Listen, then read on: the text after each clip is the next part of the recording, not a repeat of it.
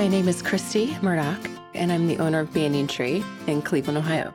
We're a lifestyle store, so we have a mix of women's apparel, gifts, and a little bit of everything for everyone. If someone told me when we first opened the store that we could run a business on one device, I wouldn't believe them. It's amazing how iPhone and iPad can really make the process of business change and really work for you. In the beginning, we had very basic point of sale. We would do a pen and paper schedule, and accounting was not real time. It was a very difficult way of running a business.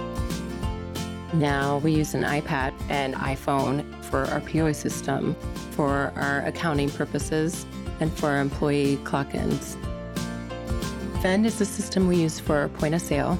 It's a register, it's a customer database, and it manages our inventory. We can do reporting, it'll alert us if a new product needs to be reordered. We use Xero for our accounting. When we close the register, the end of the day sales automatically go into Xero. You can scan your receipts in to manage expenses, and it reconciles our inventory.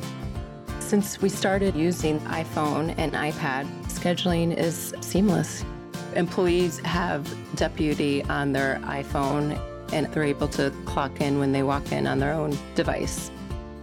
They can be really interactive with their schedule. They know when they're working, they can request time off we can count on people showing up for their shift on time. I believe that the mobile solutions that we're using now has really freed up time for me to focus on what really matters, which is my customers and to help the business grow.